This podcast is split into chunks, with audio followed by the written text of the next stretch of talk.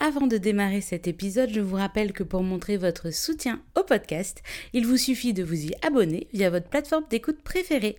N'hésitez pas également à nous laisser 5 étoiles et à rejoindre Slice sur ses pages LinkedIn, Facebook et Instagram. Merci beaucoup Bonjour à tous et bienvenue dans les hors-séries de Slice. Comme vous le savez, nous parlons ici de l'entrepreneuriat, de ces hommes et de ces femmes qui ont un jour choisi de monter une entreprise ou d'en prendre la direction. Au-delà des portraits de patrons que je vous propose chaque mois, il me semblait important de m'intéresser à l'écosystème entourant l'entreprise.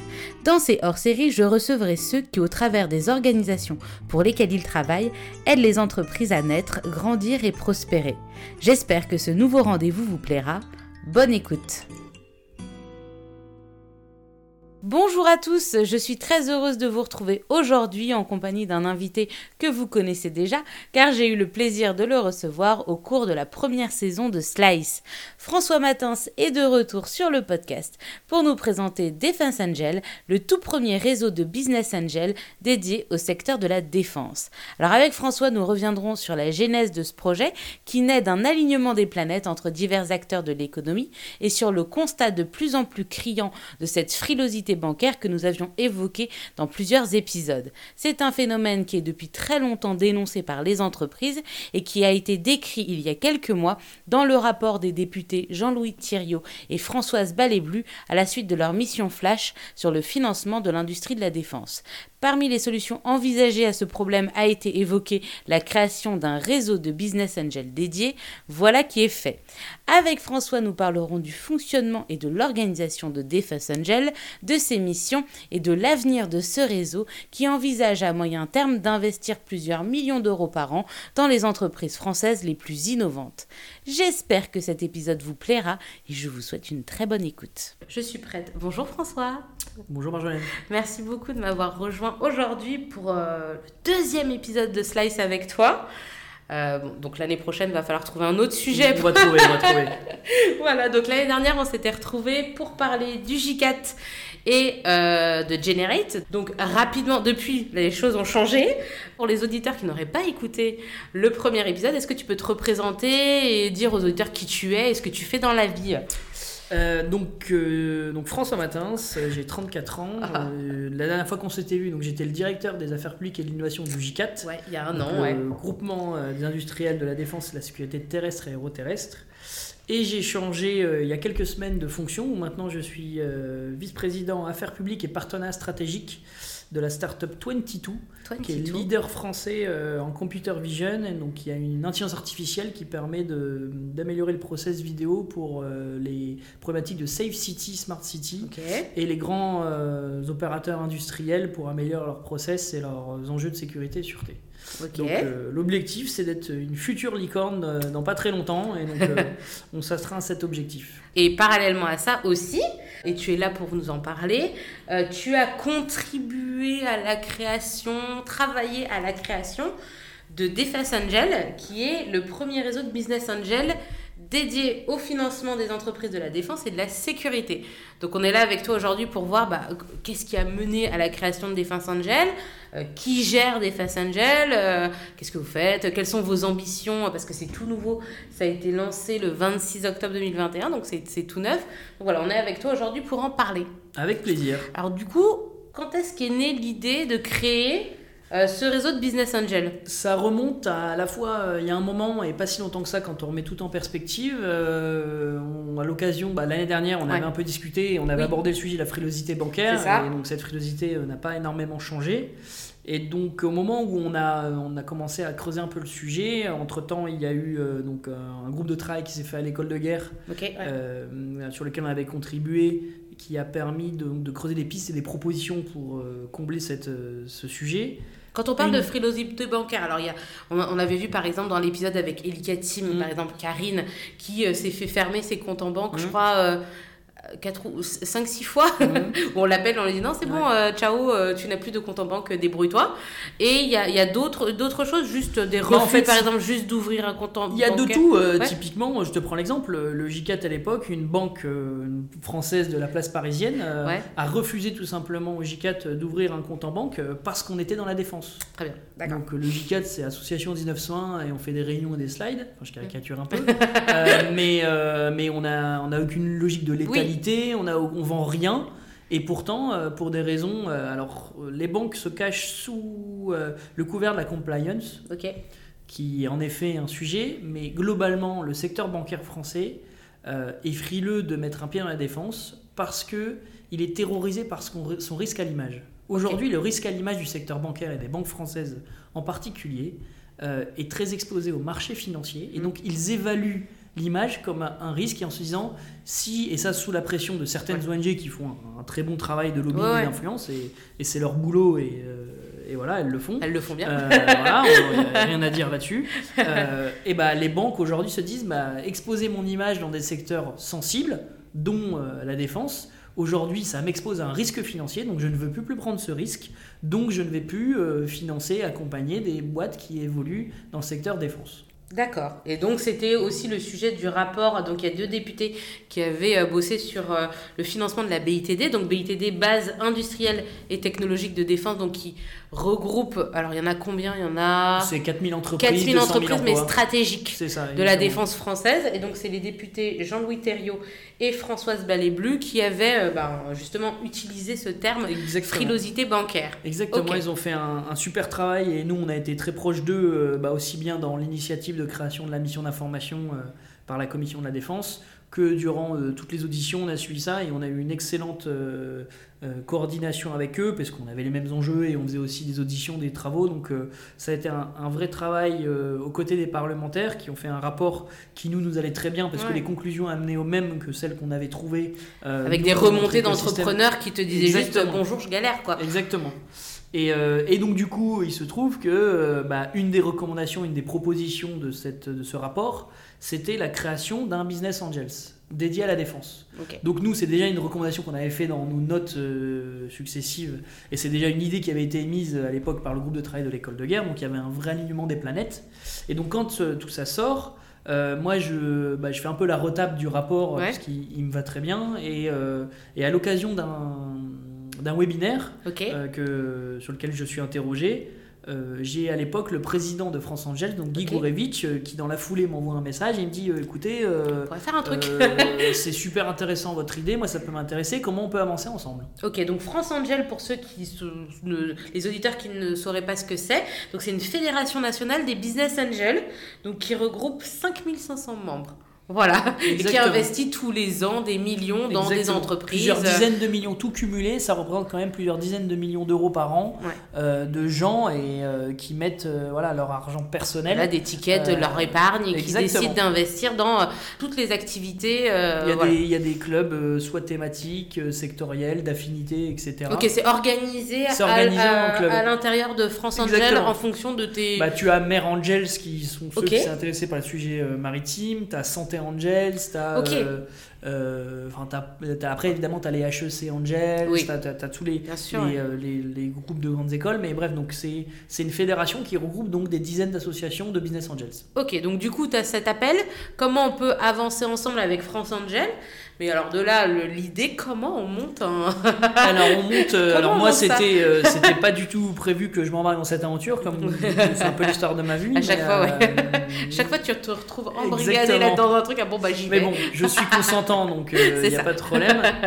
Et oui, donc j'échange assez vite avec donc, le président de franchise de l'époque. Il me dit écoutez, moi je sais comment ça fonctionne, Jet, je sais comment ça crée, expliquez-moi un peu ce qui se passe dans la défense. Donc je lui refais un peu le Oui, le topo, le ouais. contexte, l'environnement. Euh, et en fait, on arrive à la conclusion que ouais, il y a vraiment quelque chose à jouer, mais il faut faire ça rapidement euh, parce que le besoin il est immédiat et euh, il y a une fenêtre de tir pour lancer ça assez rapidement. Donc ça, on est aux alentours d'avril 2021. Ok, ouais. Euh, Ah oui. Et en, donc moi, sur une partie de mes, mes, mes week-ends et une partie de mes journées, je rencontre des investisseurs, j'essaie de bien cibler le problème. À l'époque, le président Gourevitch fait, fait la même chose. Et, et à l'été, on se fait un gros point, on se dit, bon, voilà, on, pense qu'on a tout pour créer la chose. Euh, T'avais besoin de quoi pour, pour créer bah, la il faut être sûr que ça répond à un besoin marché, il faut être sûr que potentiellement euh, les acteurs institutionnels aussi nous suivent. Ouais. Que, les Minarmes, voilà. Et donc ça, c'est une des premières choses sur laquelle on a, on a travaillé, c'est être sûr qu'on on avait un alignement des planètes au niveau de tous les acteurs qui étaient déjà en place. Et donc assez rapidement, euh, on a eu un soutien euh, rapide et entier de, de l'agence Innovation Défense euh, à travers Emmanuel Kiva qui a, qui a, tout de suite compris le problème et qui a dit écoutez nous ça nous va très bien. BPI France aussi a, a, tout de suite rebondi sur les messages qu'on leur envoyait. Ils ont dit écoutez nous ça nous va très bien, c'est complément de ce qu'on fait. Et également aussi la ministre à travers son cabinet a, très rapidement soutenu notre démarche en disant que ça, ça répondait à un besoin et que c'était tout à fait complémentaire des outils qu'avait déjà mis en place le ministère des Armées pour cette problématique de financement. Ok, là c'est très minarme. Est-ce que le ministère de l'Intérieur a...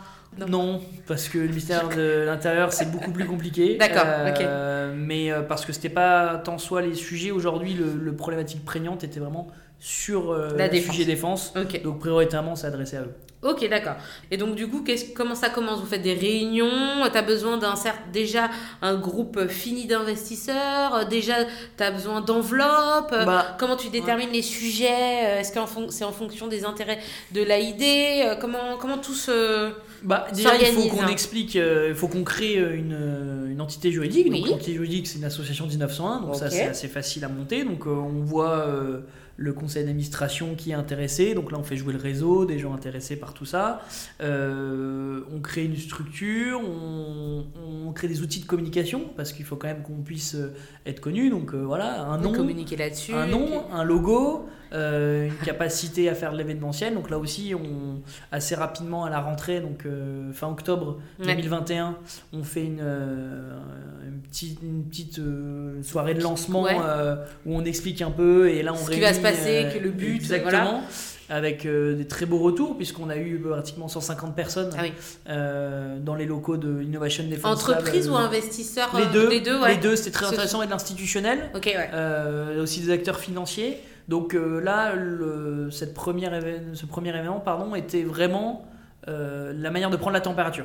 Et, quand on voit l'engouement qu'il y a eu, on se dit ok, ça veut dire que ça répond à quelque chose et qu'on peut y aller. Et puis j'imagine que vu qu'on parle d'argent et quand même d'investissement et puis euh, de comment s'appelle de sujets un peu euh, souverains, il faut quand même aussi, je pense, fallait pas se planter non plus sur le casting des gens qui vont diriger ça, non? Exactement. Comment ça s'est déterminé? Enfin, les gens bah, le casting, si tu veux, il s'est fait assez rapidement. C'est qu'on s'est assez vite mis d'accord que c'était donc euh, le président de France Angels qui allait prendre le lead parce que lui, il a le vrai savoir-faire, il a une vraie compétence sur le métier, enfin, il connaît le sujet.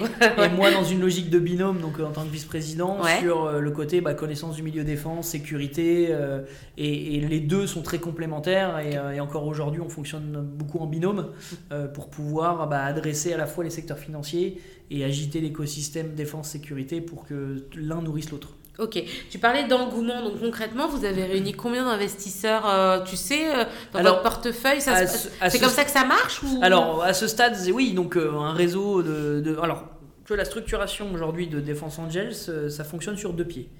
Tu as le réseau de Business Angels, mhm. donc euh, des, personnes privées, des personnes privées qui ont de l'argent, qui, ont de l'argent euh, et qui, en gros, c'est voilà, je te caricature un peu, mais c'est que se disent plutôt que d'investir dans des crypto-monnaies ou dans des appartements à Paris, se disent bah moi je vais je vais investir dans une entreprise à impact dans le secteur de la défense et la sécurité. Et tu sais, c'est un peu c'est comme ça que nous on a on a construit un peu la démarche. C'est ce que disait Kennedy. Euh, avant de te poser la question ce que ton pays peut faire pour toi, c'est poser la question qu'est-ce que tu faire pour lui. Et pour nous, c'est vraiment cette démarche-là qu'on a à travers euh, mettre de l'argent personnel dans une start-up de défense. C'est une manière de chacun à son niveau contribuer à l'effort de défense. Bah, peut-être que tu n'es pas réserviste, peut-être que tu n'es pas, euh, je sais pas, oui, pas fait de ou autre. Et bah investir dans une start-up de défense qui est au service des secteurs euh, stratégiques. Et puis de ta nation, euh, euh, bah, éventuellement, c'est une manière de dire que tu contribues à l'effort. C'est ça. Et, et, donc ça, ça prend pas mal. Donc là, aujourd'hui, on a quelques dizaines de business angels qui sont qui s'investissent. Et à côté de ça, donc ça c'est le premier, la première jambe, et la seconde jambe qui s'appelle Defense Angels Capital, qui est donc une, une société d'investissement de business angels, qui est là dans une logique un peu de, de fonds de fonds qui permet potentiellement soit des gros business angels à des institutionnels, quand je dis institutionnels, c'est des grands corporates ou à des investisseurs privés, donc des, euh, des banques Ouais. ou des fonds d'investissement, de se dire moi je vais pas investir en direct dans une entreprise, en revanche je passe par cette CIBA donne, voilà, je- pour mettre au pot commun et c'est cette CIBA qui va décider décide, en quoi ok. elle investit. D'accord.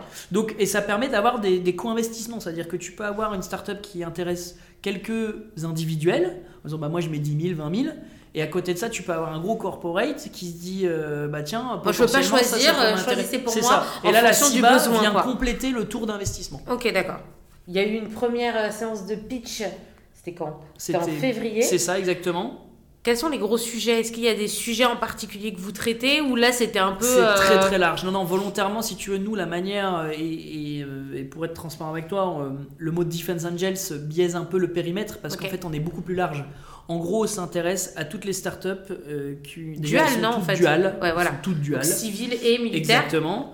Et qui sont des secteurs volontairement très variés. C'est-à-dire qu'aujourd'hui, on a un deal flow d'une. euh, Donc, des gens qui. Quand on dit deal flow, c'est des startups qui ont dit Moi, j'ai besoin d'argent. Ouais. On est à une cinquantaine d'entreprises qui ont déjà Ah oui. euh, poussé. et c'est des startups qui vont de, de- des lances incendies, en passant par euh, l'énergie, en passant par euh, un système de nettoyage des, euh, des déchets spatiaux, euh, la cyber, l'intelligence artificielle. Donc c'est volontairement très large. Hyper vaste, ouais. Comment ça se passe? C'est-à-dire que les, les startups viennent pitcher, C'est ça. donc elles te disent voilà quel est mon projet. Est-ce que c'est un peu comme qui veut être mon Non, parce qu'on n'est pas, on est un peu moins show-off et. euh, On prend Mais- pas tout, mais le euh, on passe pas à la si télé. veux, le principe est de la même chose, c'est que bah, t'as, euh, et c'est pas un exercice facile pour des startups, Ouais.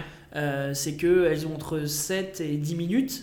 Pour convaincre euh, qu'il faut leur donner entre 100 000 et 1 million d'euros. Ah voilà, c'est ça les tickets de. Ouais, c'est. c'est, c'est ce Où tu modules mais- en fonction de ce dont as Exa- besoin. Exactement, tout à fait. euh, c'est, mais voilà, le, le ticket moyen euh, qu'on mettrait dans une, dans une startup, ce serait euh, en 150 000, 200 000 euros. Ok, et donc vous, vous agissez, donc j'ai lu, en amorçage ou pré-amorçage? Exactement. Si C'est tu- une volonté ou tu C'est vous... c'est une volonté parce que c'est une ambition qui est, euh, qui est pragmatique et cohérente. Pragmatique parce que aujourd'hui, et, euh, et si on peut prendre une, une métaphore, c'est que on est le premier étage de la fusée. Mm. L'objectif, c'est qu'une startup qui est dite stratégique, elle ait un, un point d'entrée qui est Défense Angels en disant voilà, moi j'ai besoin de donc d'amorçage ou de pré-amorçage, 100 000, 200 000, 500 000 euros. Aujourd'hui, C'est déjà du bon. euh, Ouais, bah, ça, dépend, ouais. ça dépend des boîtes, ça dépend des secteurs. hein. 500 000 quand t'es dans le New Space, euh, c'est Oui. pas grand chose. Nettoyage des débris spatiaux, j'avoue. Exactement.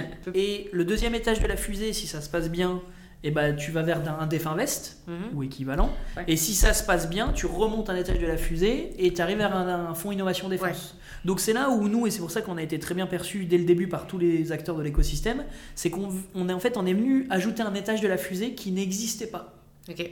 Euh, ni dans le secteur privé, ni dans le secteur institutionnel. Avant, les, les startups, elles faisaient comment Et ben alors. Directement, elles allaient au Minarm pour. euh, Non, non, parce que c'est des tickets qui sont, qui sont très petits. Donc, euh, si tu veux, euh, aujourd'hui, euh, bah, une startup qui tu te lances, soit tu as ce qu'on appelle de la love money, c'est-à-dire que tu as de l'argent personnel parents, et euh, des, des gens que amis, tu connais ou autres. Voilà. Soit tu as un prêt bancaire, ou voilà, retombe sur nos pattes sur la frilosité bancaire Ouais. euh, là-dessus. Euh, ou soit tu arrives à trouver de la subvention à gauche à droite, et on vit quand même dans un beau pays.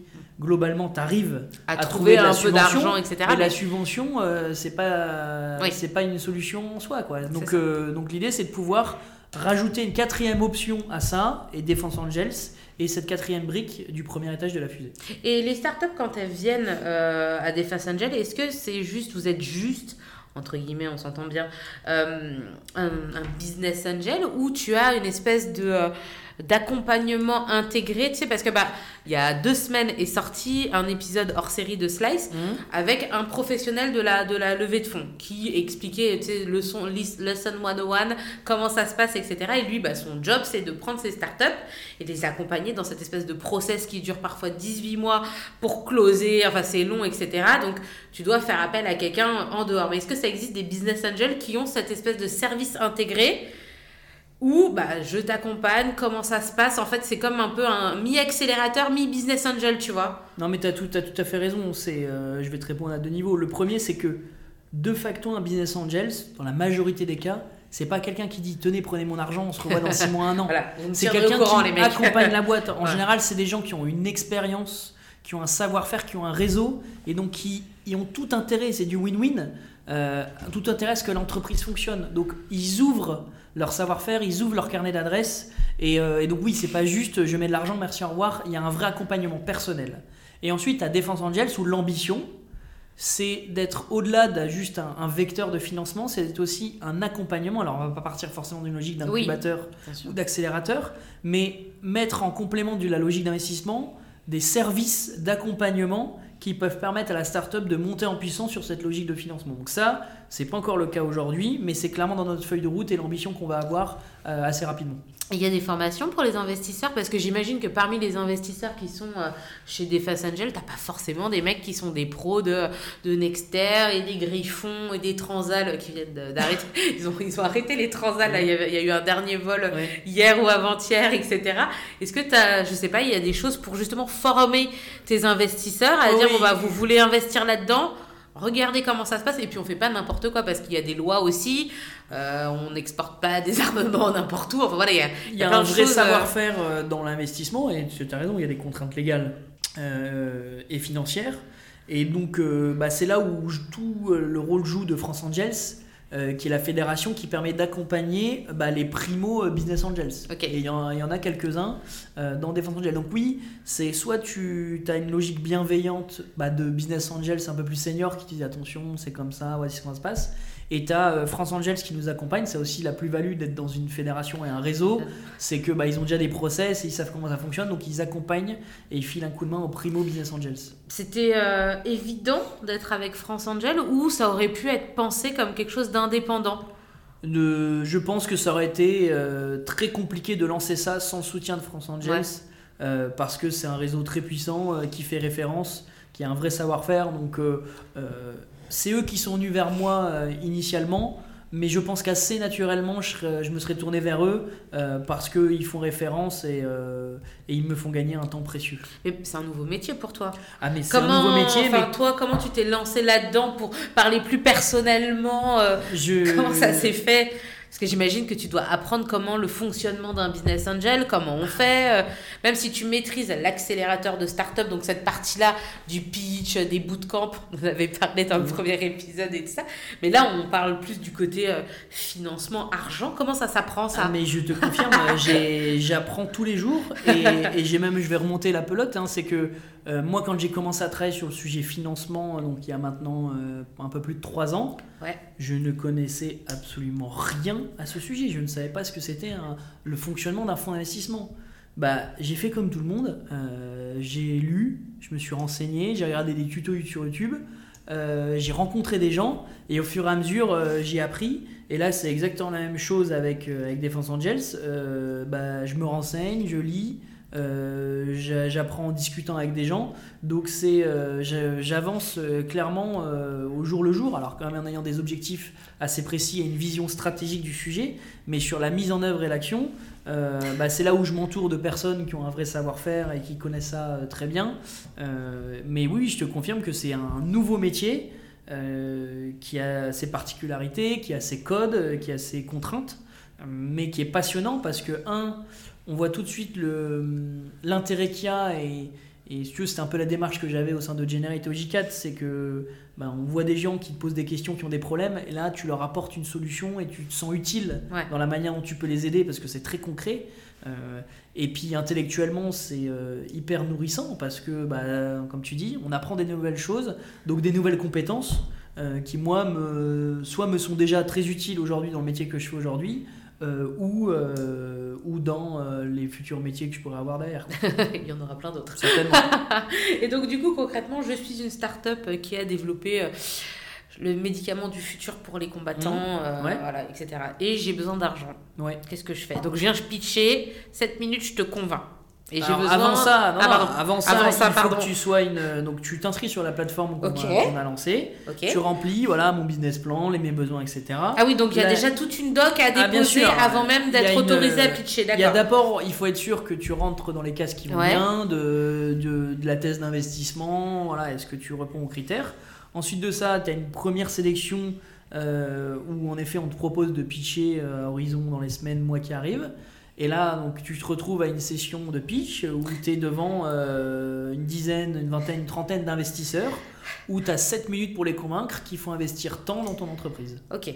Et c'est déterminé à l'avance ou il y a des tickets fixes? Ah non, non, non, il n'y a aucun fonction. ticket fixe, Moi, j'ai besoin que de tu as besoin. 50 000 C'est toi, euros ou 100 000 euros. Voilà, Exactement. ok. D'accord, c'est moi qui ai déterminé. ensuite, à partir de là, si, bah, si tu n'as convaincu personne, bah, tu convaincu personne. Ouais. Merci, Bon, au bah, revoir, voilà, c'était très sympathique. passé, voilà. Euh, ça arrive, hein, et c'est la majorité des entreprises, hein, il faut pas se leurrer. Hein, euh, euh, c'est pas parce que tu passes euh, que tu as forcément un financement, ça se saurait.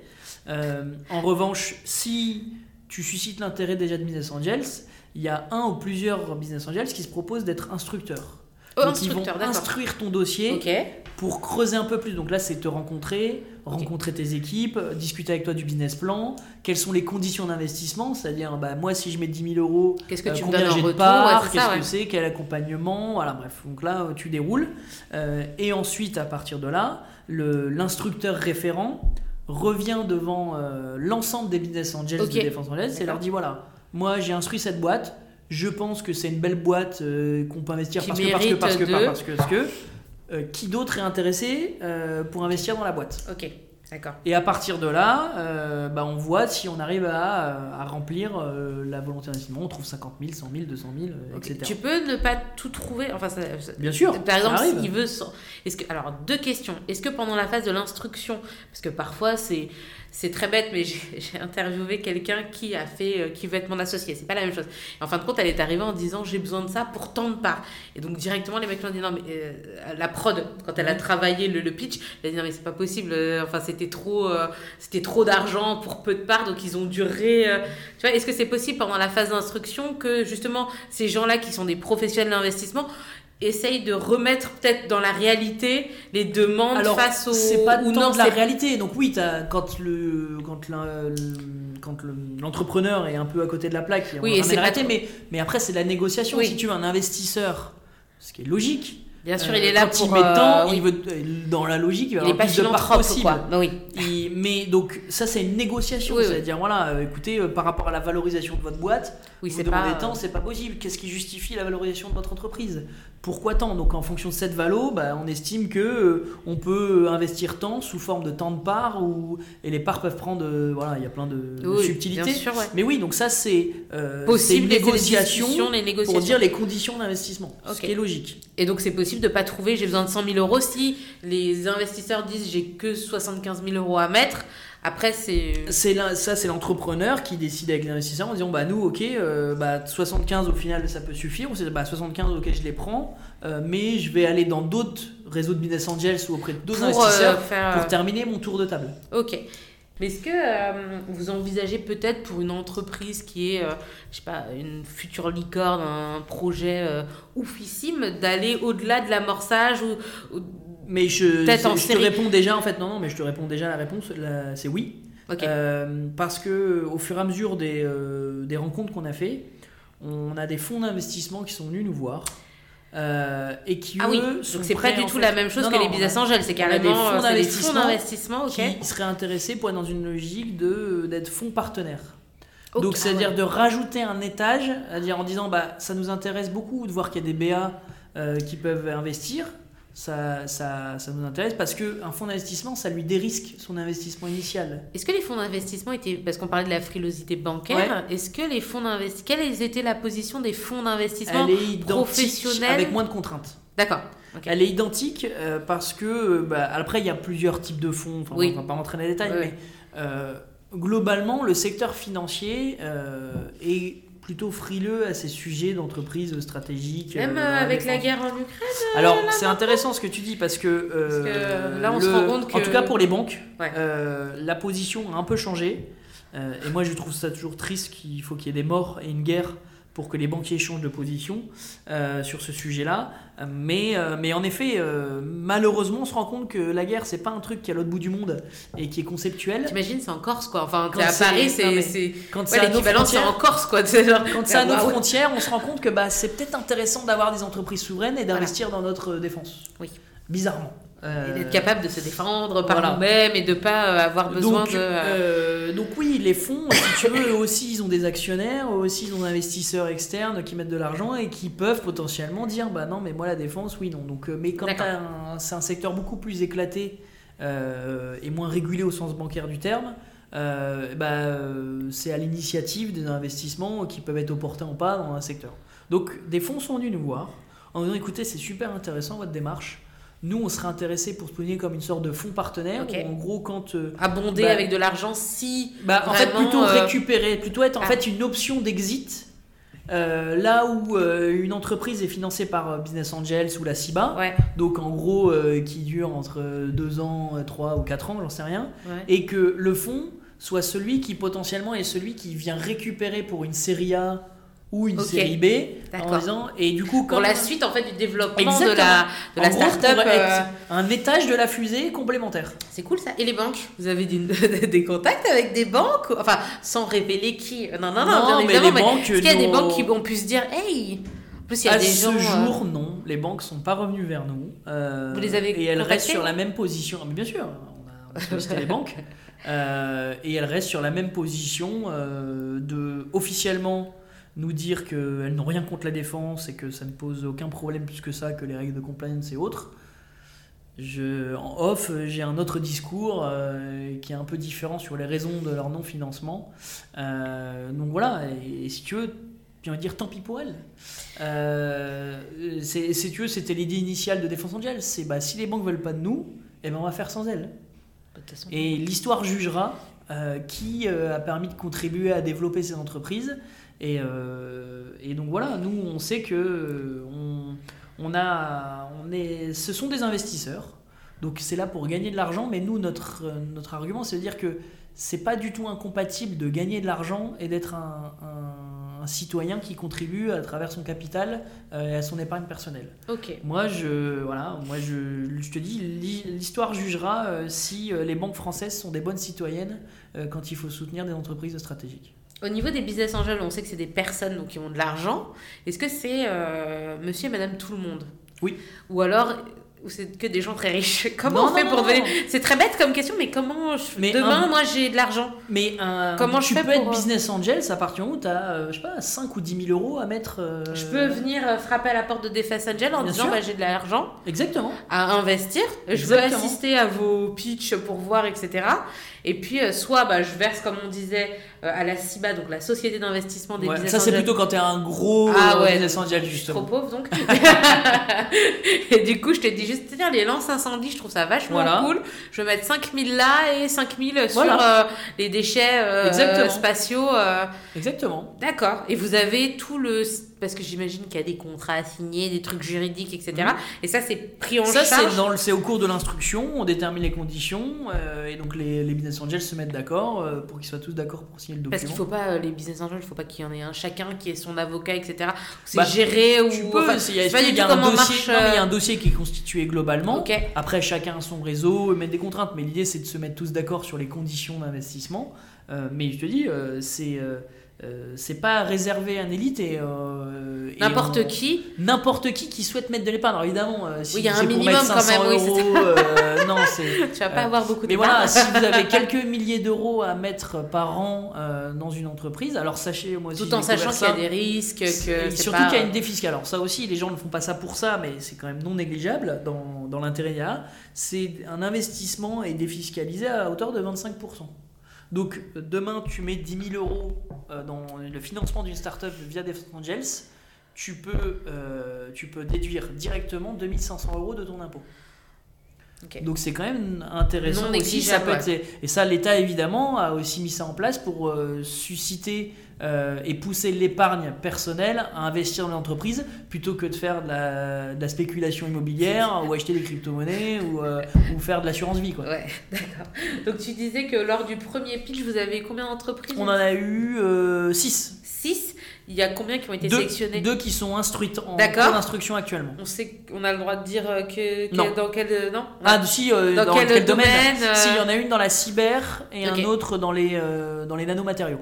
Et euh, donc la, le prochain, la prochaine phase de pitch, C'est bientôt, non? C'est le en- 30 mars. C'est le 30 mars, donc avis. euh, bah, je pense que les gens sont déjà inscrits. euh, si c'est le 30 mars, euh, ça doit être déjà euh, booké. Mais au final, à terme, c'est- c'est- qu'est-ce que vous visez par an C'est de- d'investissement? Combien vous avez d'argent? Alors combien on- d'argent c'est difficile à dire parce on que réfléchit pas comme ça, C'est enfin? pas comme ça. Dans le réseau de business angels, c'est plutôt on réfléchit en combien de business angels on a. D'accord. En revanche, la CIBA, oui, l'ambition de la CIBA, c'est de faire les premiers investissements d'ici cet été D'accord. avec la CIBA, avec un, un, un premier tour de table entre 3 et 5 millions d'euros Ah oui. sur lequel on pourrait investir. Pour combien de Bah, d'entreprises L'idée, c'est ouais. d'investir entre 5 et 10 entreprises par an. Ah oui, quand même, c'est pas mal. Donc ouais, c'est ambitieux. On, pour l'instant, on suit notre feuille de route. On est, on est dans le bon timing. Euh, mais tous les business angels qui sont intéressés sont vraiment les bienvenus parce que c'est l'idée, c'est d'agrandir la communauté qui sera de plus en plus puissante et vertueuse euh, au fur et à mesure euh, du nombre. Et, euh, et la CIBA, bah, on- avec le président et, et moi-même, on, on rencontre des acteurs institutionnels, on rencontre des grandes entreprises, on rencontre des fonds, des gros business angels qui pourraient mettre euh, potentiellement dans la CIBA. Et les relations de Defense Angel avec le Minarm, est-ce que euh, pour les pitchs, tu disais qu'il y avait des institutionnels, est-ce que, parce que oui, donc tu vas, vous allez financer des, startups qui ont, voilà, mais bon, on est quand même là pour parler de défense, de souveraineté, etc. Est-ce que à un moment donné, le ministère des Armées ou l'Agence Innovation Défense ou que sais-je, euh, pointe des sujets qui sont plus intéressants que d'autres ou euh, est-ce que c'est fait en collaboration entre guillemets? Parce Bah, que toutes les startups ont le droit de, de, de, de- voilà de, de, de- Il y voilà. a pas, oui, Mais vu non, que là il y a quand même une, miss- une mission. Tu Enfin, veux, l'AID le fait déjà. euh, Oui, nous, on avec, se base euh, ouais. typiquement sur ce que fait le droïde. Et si tu veux, Oui. quand tu regardes le, le droïde, fameux le, droïde. document, le document de. C'est pour ça que j'ai dit que R, c'est quoi déjà Bon, le document Ouais. R euh, On en d'orientation parle beaucoup sur Slice, c'est ça. On sait déjà quels sont les secteurs Ouais. qui intéressent la défense. Mais nous, euh, encore une fois, on ne se limite pas uniquement au secteur défense, on, on Ouais. dit tout ce qui est stratégique, donc tout ce qui est euh, lié à l'énergie, tout ce qui est lié à l'environnement, tout ce qui est, ce qui est lié aux télécommunications, qui ne rentrent pas forcément peut-être dans, les, euh, dans les priorités de la défense, c'est aussi ce qu'on estime des boîtes comme stratégiques et critiques euh, pour, euh, pour la France.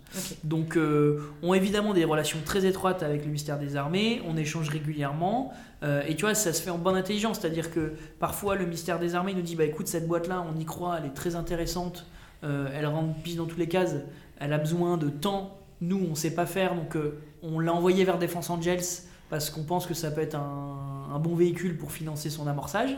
Et nous, inversement, dans le cadre de la veille qu'on fait et les gens qu'on rencontre, on, on met déjà sur les radars euh, de, des armées ou d'autres ministères, non, écoutez, cette boîte-là, elle est chez nous, Mm. elle demande un financement, suivez-la, parce que euh, on pense vraiment que ça peut être euh, une boîte potentiel. stratégique et elle a un vrai potentiel, donc suivez-la. Et les entreprises peuvent enfin cumuler, c'est pas vraiment le terme, mais ça peut devenir en complément de d'autres euh, comment sources de financement Mais vient par le Minarm Ça vient quasi tout le temps en complément de soignants, pas forcément du Minarm, parce que ou tu peux, avoir, euh, tu peux avoir une subvention de la région, tu peux avoir un financement rapide, euh, tu peux avoir un- une sub euh, jeune entreprise innovante. Donc évidemment, le, le, le problématique de financement, c'est être capable de, d'avoir plusieurs sources de revenus, soit de la, de la dette, soit de l'equity, soit de la subvention Voilà. ou du contrat. Euh, et tout ça cumulé fait que ça te permet de décoller euh, dès ta phase d'amorçage. Ok, où est-ce qu'on peut vous rencontrer? Vous avez des, des, vous Bah, avez donc- participé à des salons Alors euh, oui, on sera sur Techinov euh, dans pas longtemps. Ouais. On, évidemment, on sera aussi sur ah Rosatori. ben, Euh, on sera présent. On lance le site internet dans très peu de temps pour avoir un point d'entrée numérique. mhm. Et puis on- l'ambition, c'est de- d'organiser une session de pitch par mois. Euh, pour pouvoir euh, Ah, mais là, présenter tu- entre 5 et euh, à chaque fois entre 5 et 10 startups. Ah, le taf. Ouais, c'est ambitieux. Et toi, en tant que vice-président, c'est quoi ton, ton boulot Moi, aujourd'hui Plus moi- précisément, en fait. Moi, mon boulot aujourd'hui, c'est de, c'est bon, toujours dans l'opérationnel Oui. parce que j'aime bien être sur le terrain, donc évidemment, je, je ferai ça, mais c'est surtout être sur le côté stratégique euh, pour entretenir le- la relation avec l'écosystème défense et sécurité. euh, pour que bah, les gens connaissent l'initiative et pouvoir créer du partenariat entre les différents acteurs euh, qui vont bien. Et puis tu peux recruter aussi des investisseurs euh, dans les boîtes de défense aussi. Et Je veux dire qu'il y a des, PME de défense qui, sont, euh, qui ont les reins solides, qui peuvent, veulent peut-être investir aussi dans. dans Mais tu vois, un, un des sujets aujourd'hui sur lequel on discute, euh, qui est pas nouveau, hein, parce que même à l'époque où j'étais au J4, c'était un sujet, c'était comment susciter les gros industriels de la défense à avoir des corporate ventures. Ce qui aujourd'hui en France est culturellement pas encore très ancré dans nos industriels de la BITD. Ce qui est le cas chez beaucoup de nos voisins. Il n'y a pas besoin d'aller outre-Atlantique. Alors là, pour les auditeurs qui n'auraient pas compris de quoi Ouais. ça veut dire par exemple un grand groupe type euh, euh, type euh, Dassault. Oui. Voilà, Dassault aurait son propre fonds d'investissement interne Exactement. pour des, des startups, euh, des PME, des, P- des Ce qui peut aider ces entreprises-là à, à sourcer de la veille, donc d'open innovation pour dire c'est intéressant. Et, et l'avantage d'avoir un corporate venture, c'est d'accompagner l'entreprise. C'est-à-dire, bah, je te fais confiance parce que j'estime que dans ma stratégie, euh, tu, es, euh, tu es intéressante, donc je t'aide à décoller. Et du coup, ça facilite un partenariat industriel forcément. et ouais. une intégration de la techno sur plein de sujets. Et en plus de ça, eh bah, si la boîte décolle, tu gagnes de l'argent. Donc c'est du win-win. Ok. Mais c'est culturellement pas encore très ancré cette logique corporate venture. Euh, on est en retard en France par rapport à évidemment les anglo-saxons, euh, mais même vis-à-vis des Allemands euh, ou, ou de certains pays scandinaves. Tu sais si c'est en discussion dans certains de nos grands groupes ou c'est pas du tout. Je vois, je te dis. pas forcément là- défense? Oh, ouais, bah non, si Non, tu- mais tu là où il encore il y a deux ans, et là où il y a encore il y a deux ans, c'était un non-sujet. Ouais. On- Je vois que la réflexion est en train de maturer dans certaines, Ok. ce qui est bon aussi. Est-ce que c'est Action PME qui a peut-être mis aussi à l'ordre du jour Non. le fait que les grands groupes soient plus proches de leurs PME, des startups Non, parce que le PME, il y a plutôt une logique de relation de sous-traitance. Ouais, La ouais mais tu sais, mine de rien, quand tu as d'une- un truc qui. Oui, mais non, mais tu vois, pour moi, c'est start-up de qui peut niveau, développer, c'est-à-dire que euh, c'est pas. t'es- La PME, de dans une logique de, de continuité de la relation. Ouais, Alors que là, startup, c'est c'est du lancement que- de relations. C'est une boîte où tu, tu mises sur l'avenir. Ouais. C'est de se dire, ok, la boîte là actuellement qui fait ça, pas, au hasard, dans les nanomatériaux, aujourd'hui c'est un sujet en réflexion chez moi qui sera potentiellement mature dans 2, 3, 4, 5 ans. Et bah plutôt que cette boîte, boîte se se dans la nature, seule avec des. Voilà. soit elle meurt ou soit Je elle se développe à l'étranger, Ouais. et bah tout de suite je, je lui fais comprendre Et je me s'inscrit dans, ma- positionne sur le elle sujet. s'inscrit Voilà. dans ma stratégie et donc j'investis en, en elle par du financement et par du partenariat industriel. Donc, affaire à suivre du coup. Exactement. Pour finir sur une note un peu rigolote, rigolote, il y a un an, jour pour, quasi jour pour jour, Mhm. on enregistrait cet épisode et tu t'apprêtais à faire l'avant, je sais pas si c'est l'aventure de ta vie parce que te connaissant, on est capable de te retrouver sur Mars, euh, enfermé dans un truc, à attendre genre et voir si tu peux vivre sur Mars. Mais bon, il y a un an, euh, on était dans une grande salle comme maintenant, on était à distance parce qu'il fallait absolument pas les risques Covid, etc. Parce que tu t'apprêtais à descendre dans la grotte de Lombrive pour euh, la mission Deep Time. Est-ce que tu pourrais quand même nous en, nous en dire un, un petit mot, euh, comment ça s'est passé Euh, C'était 40 jours sous terre. Exactement. C'est ça. Donc, on est rentré dans la grotte de Lombrive euh, donc le 14 mars 2021 avec euh, 14 euh, coéquipiers Ouais. euh, pour 40 jours qui était une mission, une expédition scientifique pour tester les limites chronobiologiques du corps humain euh, pour tester l'adaptation d'un groupe social dans des conditions euh, complexes. Ok. Et donc la bonne nouvelle c'est que tout le monde est ressorti vivant, ce qui est en soi un résultat Vous n'êtes pas euh, entretués. pas mal, on s'est pas entretués. Euh, L'expérience s'est globalement très bien passée. Alors il y a eu des moments difficiles, Ouais. euh, à la fois euh, physiquement, psychologiquement.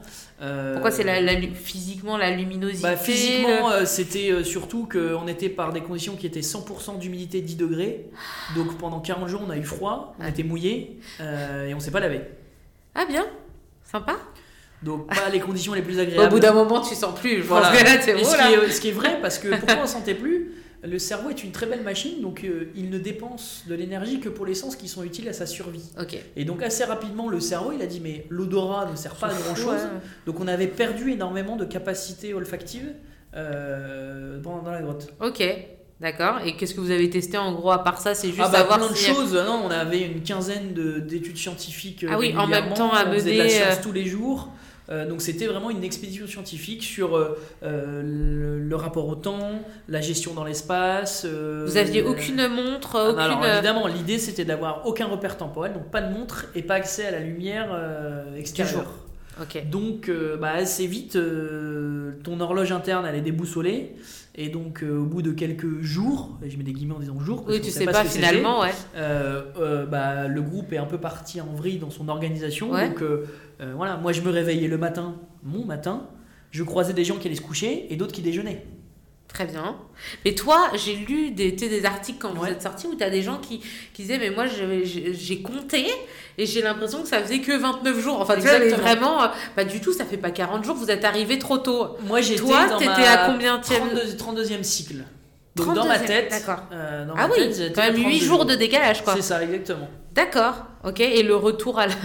Le retour à la vie normale a été à la fois très facile et, euh, et pas facile. Parce que toi qui es un homme, enfin je veux dire, on en parlait dans le premier épisode, et puis là, bah, et des, Toujours. euh, des Angel, ton nouveau, euh, ton nouveau boulot dans cette euh, Startup. future Licorne. licorne, etc.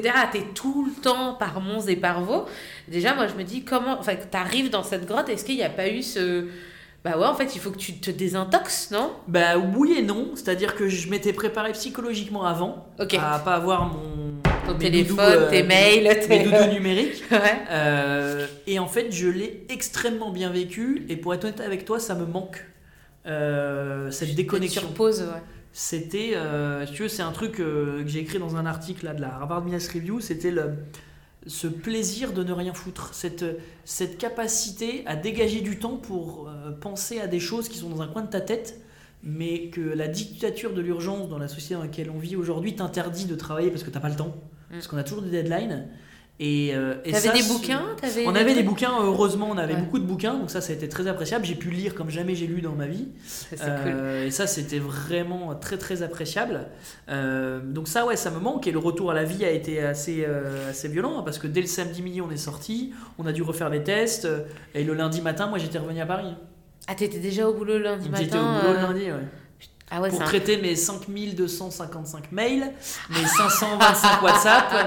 euh, Pourtant, tout le monde était prévenu. voilà. hein. Euh, mais, euh, Mais c'est vrai que quand t'es sorti, tout le monde t'attendait. Genre, ah, ça va, tu l'as bien vécu, t'es pas mort. Donc une très belle expérience, une aventure humaine, une aventure scientifique. C'est pas compliqué avec les autres? Enfin, non, c'est. Compliqué oui et non, c'est-à-dire que c'est comme dans toute coloc à 15 personnes, vous connaissez pas plus que ça, bah, il y en a un qui a pas fait la vaisselle donc Ah. ça crée une tension, il y a quelqu'un qui a, qui a pris le Nutella. euh, mais, euh, mais moi j'étais très surpris de voir la capacité et l'adaptabilité d'un groupe à vivre et à bien vivre, même dans des conditions très particulières. Ce qui est assez rassurant euh, sur l'adaptabilité de l'espèce humaine euh, dans des conditions euh, compliquées. Moi, je comprends, je comprends tout à fait ce que tu expliques sur ça fait du bien. Parce que moi, en fait, c'est ce que j'ai vécu avec le premier confinement. Ouais. Passer cette- ces premiers jours où tu te dis, c'est bon, en fait, c'est Walking Dead, bah, il y a des morts vivants qui Mm. vont, c'est rien, euh, on va mourir euh, ayant une hache à la maison.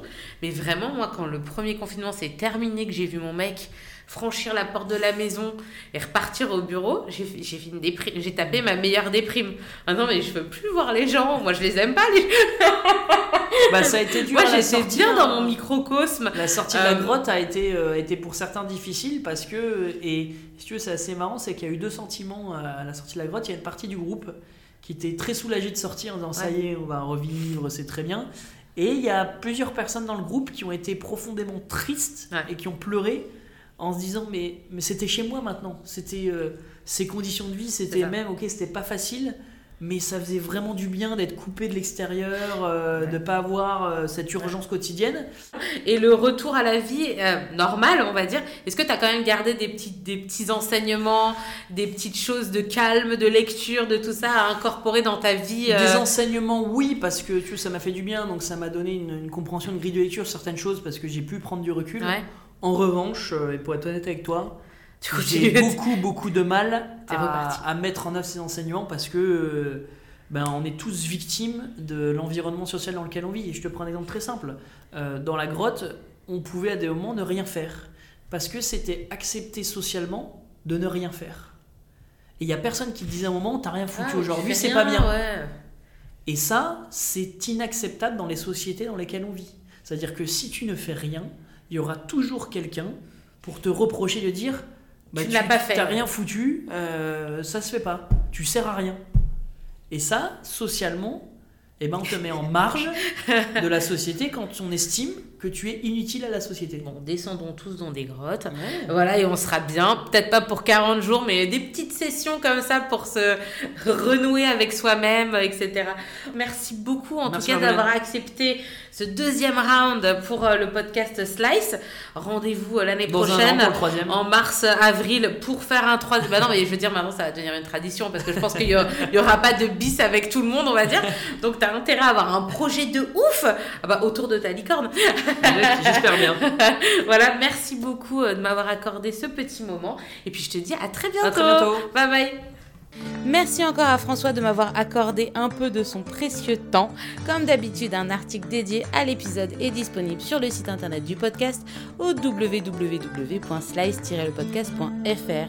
On se retrouve très bientôt pour un nouvel épisode et d'ici là, n'oubliez pas d'écouter des podcasts et de prendre bien soin de vous. Bye bye